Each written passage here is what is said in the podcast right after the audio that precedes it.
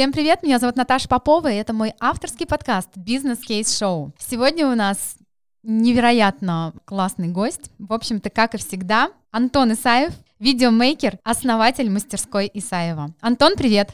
Всем здравствуйте! Антон, у меня первый вопрос. Ты называешь себя в социальных сетях и батя видеомейкинга, водитель по губам видеографии и владыка.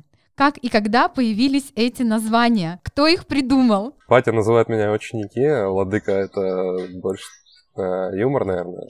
Видеомейкер. Чем отличается видеомейкер, да, от видеографии? В нашем сообществе осуждаем видеографию. Видеография — это больше такая лакейская профессия, а профессия для людей, которые приходят по звоночку, снимают детские праздники, снимают свадьбы, не отдают внимание свое а, развитию и, в общем-то, стабильно идут по своей дорожке, так сказать, съемки мероприятий. А видеомейкинг это больше про всестороннее развитие, когда ребята изучают не только съемку, изучают монтаж, постобработку, моушен дизайна, всякие разные программы, много чего изучают ради того, чтобы быть на ранних стадиях всесторонне развитыми и для того, чтобы в дальнейшем, э, понимая, как полностью устроена сфера видео, развиваться в каких-нибудь других направлениях. Режиссер и хороший продюсер никогда не смогут сделать очень крутой проект, если не понимают, как устроено все в сфере видео.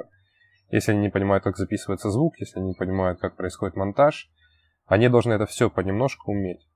А видеографы, как правило, умеют снимать, монтировать и больше никуда не хотят двигаться все, что они там применяют, и то, что они называют творчеством, это все просто их фантазии, которые не имеют ничего общего с реальностью. Э, поэтому мы, мы осуждаем э, видеографию, не очень хорошо к ней относимся, и, в принципе, сейчас, э, если заходить на страницы тех, кто раньше себя называли видеографами, чаще всего можно увидеть, что эти надписи уже исчезли. То есть за вот эти вот несколько лет, которые я пришел в сферу видео, мы сделали так, чтобы людям было стыдно писать это слово, и сейчас видеограф это прям э, надпись, которая остается только у ребят, которые там далеки от сферы видео, они там где-то в своей деревне что-то снимают, может быть, еще какие-то дедушки остались с этими надписями.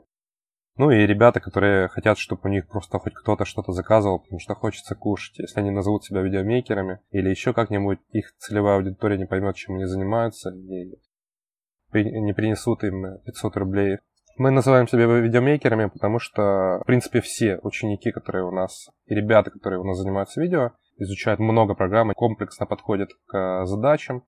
Они учитывают интересы клиента, они стремятся изучать целевую аудиторию, то есть они не просто хотят снять и отдать видеоролик, они хотят э, сделать так, чтобы клиенту он принес пользу. За это все мы топим, для того, чтобы не быть просто ребятами, которые приходят, снимают материал, отдают его, да, а для того, чтобы быть реально полезными а не только для клиентов, а еще для тех, кто смотрит эти видео. Мне бы тогда все-таки хотелось понять, какое же, какое же ключевое отличие между видеографом, видеомейкером, оператором, либо клипмейкером. Кто вообще ввел вот это понятие видеомейкер? Ввел его, наверное, я, потому что до этого оно активно вообще не использовалось. Если загуглить и поискать а, какие-нибудь слова там по поиску видеомейкер, то можно увидеть либо программу по монтажу видео, либо какие-то старые одинокие посты, которые ну, не были никак популярны. А несколько лет назад, когда я только начинал активно вливаться в сферу а, видео, начал активную деятельность публичную в сфере тех, кто занимается видео, начал осуждать видеографию, начал осуждать несерьезный работ, подход к работе, нежелание развиваться. И видеографы — это ребята, которые просто снимают, монтируют.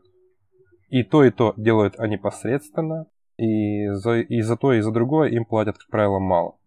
Есть, конечно, ребята, которые там что-то хвастаются своими цифрами за сезон, но все равно это смешные цифры. Вот вчера там вкладывал скрин моушен дизайнера, который у нас учился. На Upwork а, заработал там 84 тысячи долларов.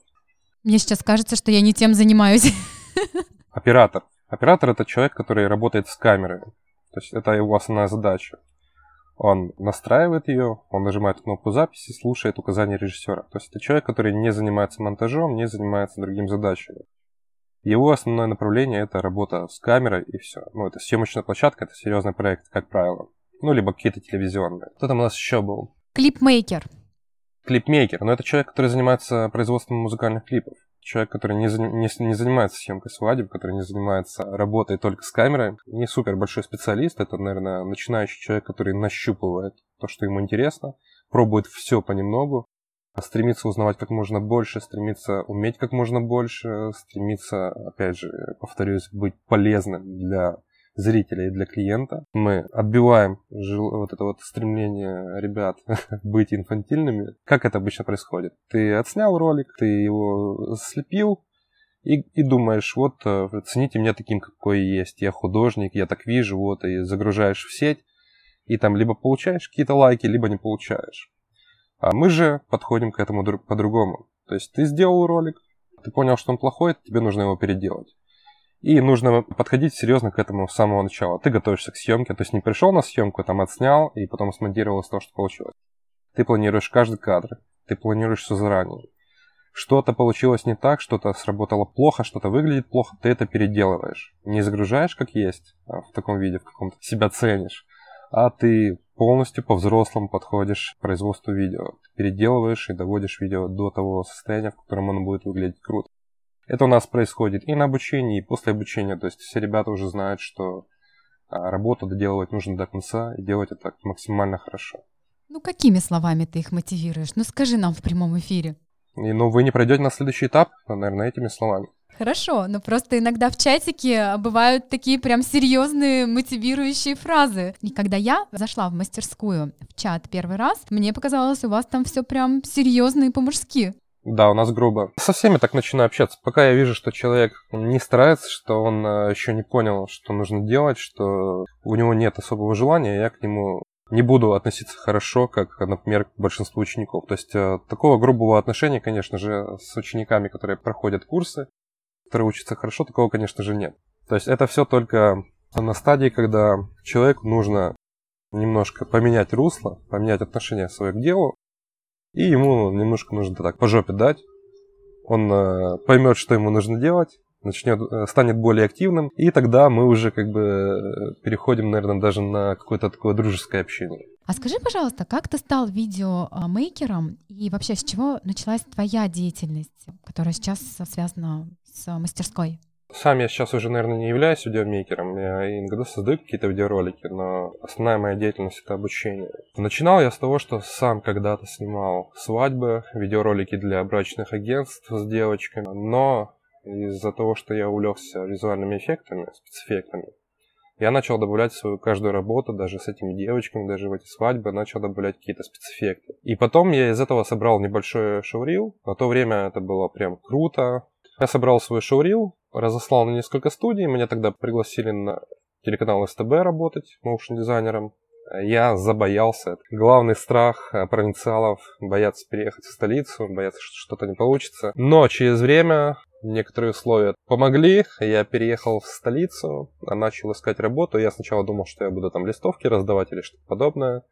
Но я прошелся по нескольким студиям, и меня взяли работать сразу на две постпродакшн студии. После этого я несколько лет работал на студиях композером, супервайзером визуальных эффектов. Потом меня пригласили на работу в Москву, я переехал туда, проработал год, и там э, началась, наверное, такая основная деятельность, по которой меня много кто помнит сейчас, это съемка нью-моделей. Я там начал снимать обнаженных девушек, видеоролики с ними. Меня уволили. Уволили? Но на самом деле уволили меня из-за того, что я много фрилансил. То есть я приходил с работы поздно, потому что я часто задерживался, э, работал до 4 утра, утром снова просыпался и снова ехал на работу. И так как иногда из-за этого я опаздывал, так как иногда, ну, под конец я начал просто уставать от того, что я в течение года делаю работу, которую я не могу публиковать, которая никому не интересна и которую мне самому скучно делать, начал, ну, плохо работать. Это такое было детское отношение к работе. Вместо того, чтобы поговорить серьезно, как я сейчас учу своих ребят, серьезно поговорить с руководителем на тему этого, я просто опоздать на часик иногда я себе мог позволить. Уже не было, видимо, мотивации, были другие цели, и просто, наверное, ты боялся сам себе признаться в этом, да? Да, на тот момент я мечтал про Таиланд, я хотел улететь туда и фрилансить. Вот, поэтому я приходил ночью, работал. То есть мне тогда платили 2500 тысяч долларов, это была нормальная зарплата. И работал я ночью не из-за того, что мне не хватало денег, а из-за того, что я хотел э, наработать базу для фриланса. На фоне этого меня уволили, я активнее стал снимать ролики с девочками. Это были э, на то время для меня неплохие деньги. На этом я собрал хорошую аудиторию, в том числе зарубежную. Там видеоролики набирали по несколько миллионов просмотров. Это, естественно, очень большой объем. А где выкладывал ролики? Где их можно было посмотреть? На Vimeo, ВКонтакте, потому что на этих площадках не банили подобные видео. Сейчас уже посмотреть нельзя, потому что я все это удалил, а я решил откреститься. Этим занимался я два с половиной года. То есть два с половиной года я в основном занимался съемкой моделей, может быть, иногда какой-нибудь motion дизайн, это был хайп или тебе просто действительно это нравилось? Почему ты выбрал это направление? Я его не выбрал. Как обычно происходит? Взрослые мужчины, которым не хватает женского внимания, которым э, хочется посмотреть на обнаженных девушек, они идут, берут в аренду каких-нибудь моделей, студию и идут снимать. Обычно это работает так. А у меня это произошло немножко иначе. А среди моих подписчиков была порноактриса, это уже я потом узнал, что она подобными вещами занимается. Мы просто договорились о встрече и, ну, погуляли, пообщались, разошлись, и потом я ей пишу, мол, а я хотел ролик про Москву снять тогда. Я говорю, слушай, не, хочу, не хочешь сняться в моем ролике? Она говорит, что это так пошутила, и вообще после этого мы сняли первый ролик, в котором Триса была полностью голая. Я не хотел, я не думал даже ничего подобного снимать никогда, мне не, не было до этого это интересно, просто так получилось, меня втянуло, а не потому что я там Э, интересовался чем-то подобным. Но ты знаешь, любовь и страсть к красивым э, женским телам я наблюдаю и сейчас. Я просто видела недавно видеоролик для барбершопа, где обнаженные девушки снимаются в видеоролике для барбершопа. Таким образом, они продвигают бар- барбершоп, насколько я понимаю. Но я бы не пошел в такой барбершоп. А я не люблю, когда рекламу подают под, так подобным образом. Ну, у тебя просто есть определенный опыт. Женские тела это определенно круто, но ценность наженного женского тела, она очень низкая. Ну, можно, можно пройтись по ночным клубам, по каким-нибудь пляжным э, клубам, посмотреть, там много э, танцуют очень красивых девочек с крутыми фигурами, но, как правило, они не встречаются с ребятами, которые находятся где-то высоко и занимаются чем-то интересным. Согласна, согласна. А какой тогда переломный а, момент произошел, то, что ты все-таки а, начал заниматься обучением? Как это произошло в твоей жизни? Как люди идут в обучение? Они чаще всего хотят просто зарабатывать бабки. Это так обычно происходит. Они такие, вот, типа, сейчас обучение в моде, обучение реально в моде, потому что очень много необразованных людей, очень много профессий уходит в никуда, которые раньше были. И из-за этого большое количество людей нуждается в том, чтобы их научили чему-то для того, чтобы они нашли работу. Получается, что когда я снимал опять же моделей, у меня был один друг. Он говорил, Антон, сделай мастер-класс. У меня реально была большая аудитория для сферы видео. Говорит, сделай мастер-класс, никто не делает того, что делаешь ты, а я совмещал сиськи и motion дизайн. Этого реально в мире никто не делал. И он говорит, мы поможем тебе с организацией, мы тебе дадим студию, типа там за какой-то процент, а, давай организуй. Я сначала упирался, мне говорю, да нет, вот обучением занимаются только те, кому бабки нужны. Ну, упирался, упирался, а потом, в общем, подумал, а почему бы и нет? Реально есть чем поделиться. Написал программу, схематично сделал несколько пунктов, опубликовал, думаю, ну, если никто не запишется, то тогда не буду прописывать подробно. Люди реально начали записываться, и я помню, что на первый мастер-класс я набрал для этой сферы довольно нормальное количество людей. А где разместил информацию про мастер-класс? Да, у себя на странице просто. У меня же много было подписчиков. Да, и, в принципе, на тот момент прям было больше, чем сейчас, но среди этих людей были те, кто не были мне особо интересны. В основном это были всякие пуэрториканцы, особенно на Фейсбуке и в Инстаграме. Сейчас они все подписывались, слава богу. А мастер-классы прошли хорошо. И тогда я понял, что э, я могу двигаться в новом направлении. А делать мастер-классы с эффектами, то есть не, ну, не, не приглашать туда модели, а эти мастер-классы, кстати, я провел без моделей. То есть люди, которые пришли посмотреть и послушать о том, как я снимаю сиськи, в итоге пришли на курс, в котором я рассказываю о съемке и рассказываю о том, как делать эффекты. При этом все были довольны. А в этот момент э, пришла идея создать мастерскую Исаева или позже?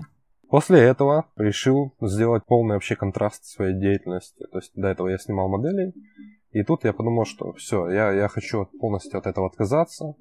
Хочу прям вот абсолютный контраст. Из Москвы, где все по-богатому, где все по-мажорненькому, все, как правило, luxury, а, много красивых девочек, я отправился без денег, почти у меня было 1000 рублей, с Ярославом Чалкиным, который сейчас снимает «Трансформатору», отправился в Индию. Мы путешествовали автостопом, мы путешествовали на поездах в вагонах для самых бедных. Я отправился в Индию, снял видеоролик «Портрет Индии», который на то время хорошо стрельнул. А там было меньше просмотров, чем у роликов с девочками, но э, выхлоп по аудитории, заинтересованной аудитории, куда лучше был появилось куда больше интересных людей, которые интересны мне. И после этого а, я провел еще несколько мастер-классов в Москве, прям подряд они там заполнялись довольно хорошо. И меня начали говорить, Антон, надо, надо онлайн-курсы. Я говорю, нет, не хочу, потому что это все будет сливать, мне это неинтересно, я там проведу один курс, там это пойдет бесплатно по сети, мол, я этого не хочу. И тоже меня, то есть если до этого Артур Иванов меня уговаривал провести в студии мастер-класс, то тут уже начал меня уговаривать мой второй друг, э, Толик Задорожный он тоже на тот момент жил в Москве, говорит, мол, Антоха, нужен онлайн-курс, это прям классная тема. Я отнекился, отнекился, и потом у одного знакомого а, подсмотрел систему, он давал задания про какие-то публикации, мол, ребятам нужно было копирайтингом заниматься. Давал задания и давал обратку только тем, то есть все проходили до конца, но давал обратку только тем, кто выполнял задания. А я подумал, что если что, если я не буду пропускать а, дальше всех? Что если я буду пропускать только тех, кто выполняет задания? Так появилась мастерская Исаева. То есть это система вылетов, это вся движуха. Это был первый курс в 2016 году, ну, на который люди пошли благодаря хайпу из-за ролика «Портрет Индии» и «Панган». А скажи, пожалуйста, как сейчас развивается мастерская? Сколько сейчас курсов?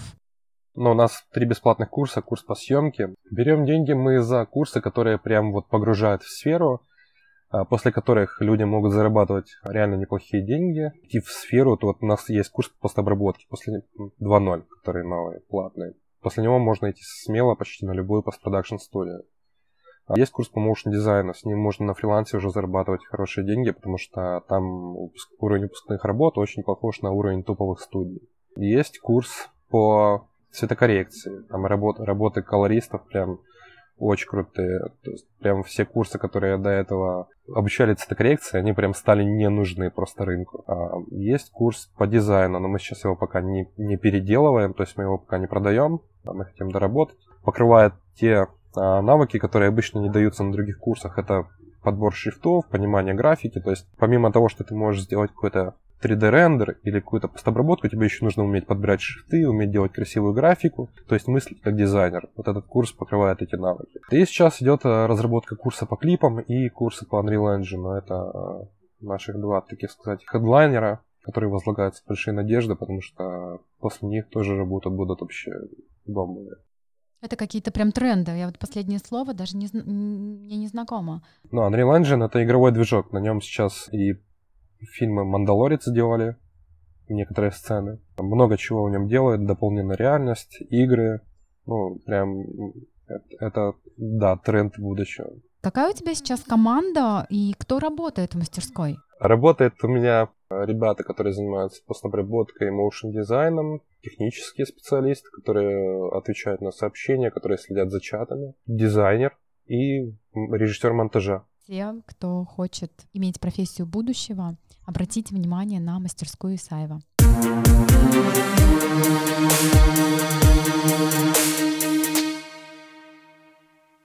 Как говорится, поговорим про бизнес. Антон, как тебе удается сохранять лидерские позиции в таком конкурентном рынке?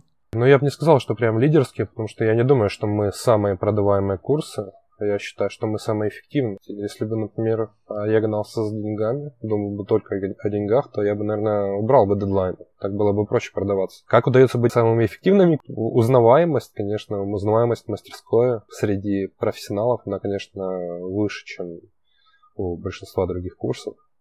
И это зависит, ну, от того, что ребята после курсов идут работать. То есть они по-любому идут на какие-то студии, они вытесняют тех, кто не очень хочет работать, тех, кто не хочет учиться делать хорошо. И так как выпускников у нас очень много, то естественно сейчас, э, что сейчас почти нет студий, на которых э, не было бы наших выпускников. Все топовые студии по, по постобработке, по продакшену, э, меньше процент наших учеников, но постпродакшене точно почти на любой студии есть ученик с мастерской. А ты сотрудничаешь как-то с компаниями? Рекомендуешь им своих выпускников? К тебе обращаются с такой просьбой?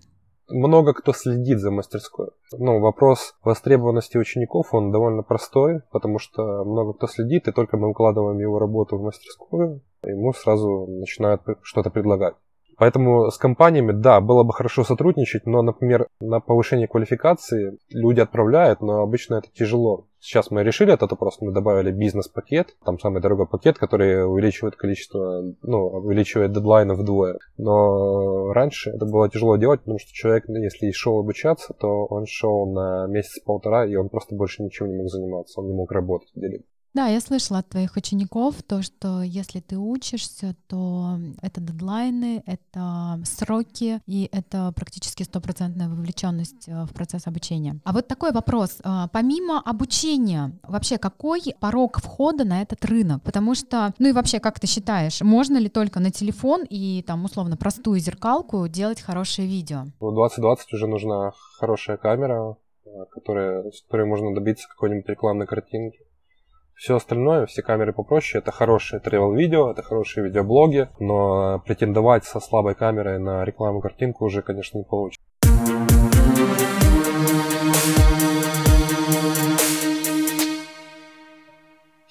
Ну а что, мы тогда идем дальше. У нас такая последняя, скажем, заключительная часть а, нашей, нашего с тобой эфира. А, можно ли сделать крутое видео без особых знаний? Ну и приходили ли к тебе ученики, у которых знаний, допустим, не было, но вот... Так они все приходят без знаний. Очень, ну, очень высокий процент тех, кто приходит с нуля. Все, что нужно уметь, это пользоваться компьютером, устанавливать программы, Потому что я же говорю, есть ребята, которые там приходят, и они не могут, э, там, они просят э, инструкции по телетайпу. Есть люди, которые боятся им пользоваться, боятся вот эти вот кнопочки нажимать, посмотреть, как она работает. Им нужна инструкция. Но, естественно, с такими людьми нам э, не по пути, потому что они не умеют элементарно, элементарно пользоваться компьютером, интуиция у них в этом плане не работает.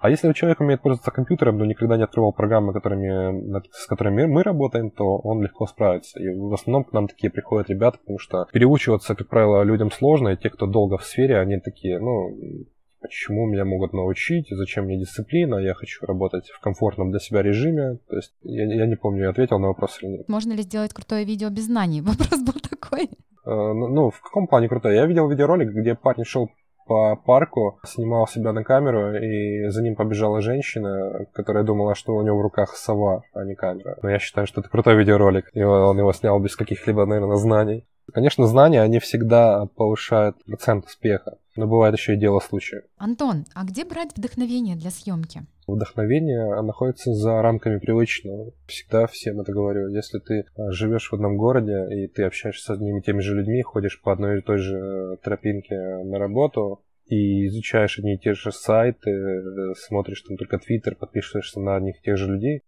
то естественно, что никакого вдохновения быть не может. Нужно больше путешествовать, нужно а, общаться с людьми, с которыми ты до этого не общался, заводить новые знакомства. Это всегда сложно. Вдохновение находится именно там. То есть вот, э, нужно выбираться из своей конуры, э, нужно выбираться из дома почаще. Нужно не только шерстить инсту, в которой меня больше всего вдохновляли путешествия в свое время. А что тебя вдохновляет? Я сейчас не особо нуждаюсь в вдохновении, потому что я, я уже уверенно иду, я знаю, куда я иду. Все, что мне нужно, это просто дальше добиваться своего. Как бы во мне запало сейчас довольно много для того, чтобы ре- ре- реализовывать свои задумки. И мне не нужны вот эти все вдохновения, чтобы там, ну как бы иногда это надо, иногда для новых идей. Но сейчас прям вот этого такого а, окрыляющего чувства, которое вдохновляет тебя что-то начать делать, ну, а оно мне не особо нужно. Ты знаешь, что такую вот интересную у меня мысль сейчас в голове породил? А ты можешь сказать, что отличает Антона Исаева вот в начале своего пути от Антона Исаева, который вот сейчас здесь со мной общается? Уверенность. Как ты ее получил? Что тебе дало, вот, когда ты понял, что вот, сейчас я стал увереннее или уверенным? Что изменилось, что поменялось? Ну, я просто реже стал зажиматься в угол, когда что-то происходит. То есть, если, например, в подростковом возрасте что-то происходило, то, что мешало мне куда-то двигаться, то я просто, ну, ждал, пока пройдет. Сейчас я со временем ну, происходили такие случаи в жизни, когда я понимал, что нужно не сидеть ждать, а нужно делать. И если появляется какая-то преграда, нужно вставать и как бы убирать ее с дороги. Ну, либо не обращать на нее внимания, просто обходить. Но, типа, ни в коем случае не ждать, пока все само собой закончится. Вот он, а, soft skill, который позволяет добиваться успеха. Бери и делай, бери и делай. Так это и работает меньше думать, потому что, как правило, люди, которые без опыта, они сидят и думают, как бы что-то сделать. Оно в том, что, дело в том, что когда ну, мыльный пузырь невозможно идентифицировать изнутри, да, и когда ты в чем-то не разбираешься, пытаешься в этом плане э, построить какие-то там себе цели, и к ним идти, то у тебя ничего не получится, потому что у тебя нет опыта. Тебе нужно просто делать, ошибаться, потом снова делать, потом ошибаться, потом анализировать, потом снова делать, потом ошибаться. И исходя из этого опыта, ты уже будешь понимать, как что-то работает. А когда ты еще не начал делать, а уже что-то планируешь, то ну, типа, ты должен понимать, что ты ошибешься. И э, именно на это рассчитывать очень много, любой из нас много таких людей знает. А люди просто сидят, вечно мечтают и не находят крутых идей, и, естественно, никогда не начинают ничего делать. Тоже мешает. Я не могу не спросить про ТикТок. Ты понимаешь, что ТикТок это сейчас э, тренд, а это сейчас э, кто-то говорит хайп. А какое твое мнение? Это же платформа, которая напрямую связана с видео? Ну, ТикТок однозначно имеет э, потенциал. Люди, которые открещиваются от него. Это люди, которые не могут просто избавиться от каких-то внутренних блоков. Да, там очень много мусора, да, есть малолетки, которые просто выставляют жопу и пишут, что а, я это делаю, потому что так больше лайков. Да, это э, люди, которые плывут по течению, но также там много и талантливых людей, люди, которые что-то упрощают, что-то простым языком доносят, что-то показывают. И даже для рекламных видео там много, много вдохновения, много идей, которые можно позаимствовать для больших рекламных роликов. И из вот этих вот видео, которые снимаются вертикально на телефон, много что можно взять для больших рекламных роликов, которые будут сниматься на студии, на дорогие камеры и показываться по телеку. Антон, у меня последний вопрос. Как сделать хайповое видео? Вот три совета. Ну, а есть, конечно, одна формула, которая это, это бабки, это просто вкладывать деньги. Чем больше ты вложишь в свой ролик, тем больше будет выход именно в рекламу, в раскрутку. А других а, формул не существует, и ну, тут зависит только от опыта и взглядов того, кто создает это видео.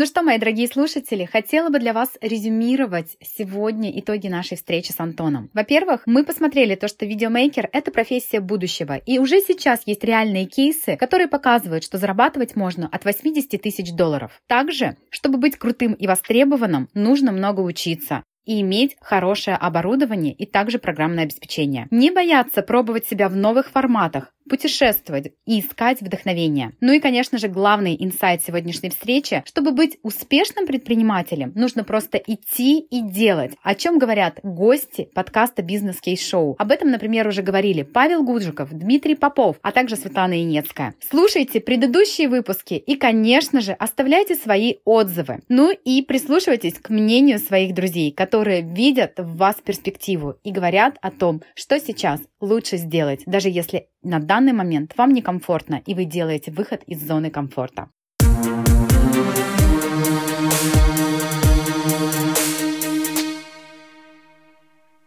Сегодня у нас в гостях был Антон Исаев, видеомейкер, основатель мастерской Исаева. Всем прекрасного дня.